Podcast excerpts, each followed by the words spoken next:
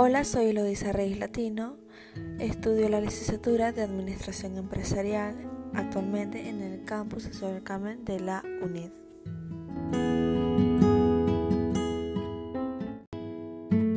Hoy tengo que hablar acerca de los cuidados de la evaluación de desempeño laboral.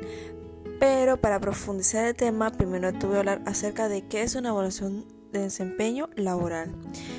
Bueno, la evaluación de un empleado es la evaluación y revisión del desempeño laboral de un trabajador, es decir, que la mayoría de las compañías tienen un sistema de evaluación de desempeño de empleado en los que los empleados son evaluados de manera regular, es decir, una vez al año. De alguna forma, sabemos que la mayoría de las organizaciones tienen un plan general para el éxito empresarial es decir, el proceso de evaluación de desempeño de los empleados, que incluye tanto el establecimiento de objetivos, la medición de desempeño, la retroalimentación regular del desempeño, la autoevaluación, el reconocimiento del empleado y por último la documentación del progreso del empleado que asegura este el éxito de la empresa. Obtener un buen cuidado en la evaluación de desempeño laboral existen siete razones por las que debes hacer una evaluación de desempeño laboral a tus empleados.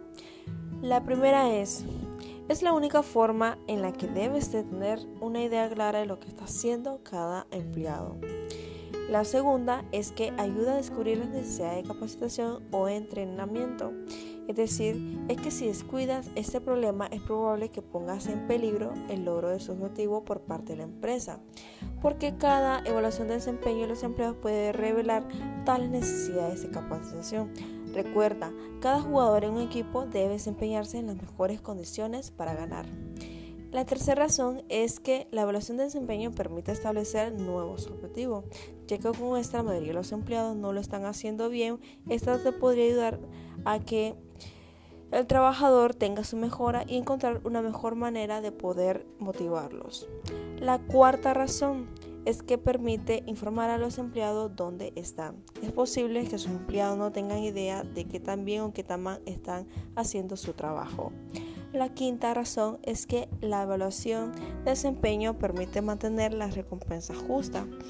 Es una manera excelente de poder aumentar su moral y evaluación de desempeño que hace más fácil decidir cuál es el candidato que lo merece. La sexta es que permite dar claridad a los empleados. Cuando tu empresa da prioridad a la evaluación de desempeño, los empleados aprenderán exactamente a lo que espera de ellos. Séptima razón y última. La evaluación puede impactar positivamente y motivar es decir, de que la evaluación de desempeño no solo es para señalar deficiencia de los empleados, sino también para proporcionar un esfuerzo positivo para un trabajo bien hecho. La retroalimentación positiva animará al empleado a continuar con un mejor desempeño. Para concluir con el tema, los empleados son un activo esencial para una empresa a la hora de cumplir los objetivos y metas que aspira a alcanzar. Por este motivo, evaluar, valorar y cuidar su trabajo es el punto clave. La evaluación de desempeño laboral es una herramienta crucial para ello que además sirve para incrementar la productividad de los empleados y mejorar los resultados. Es por eso que goza de tanta oportunidad actualmente de las empresas.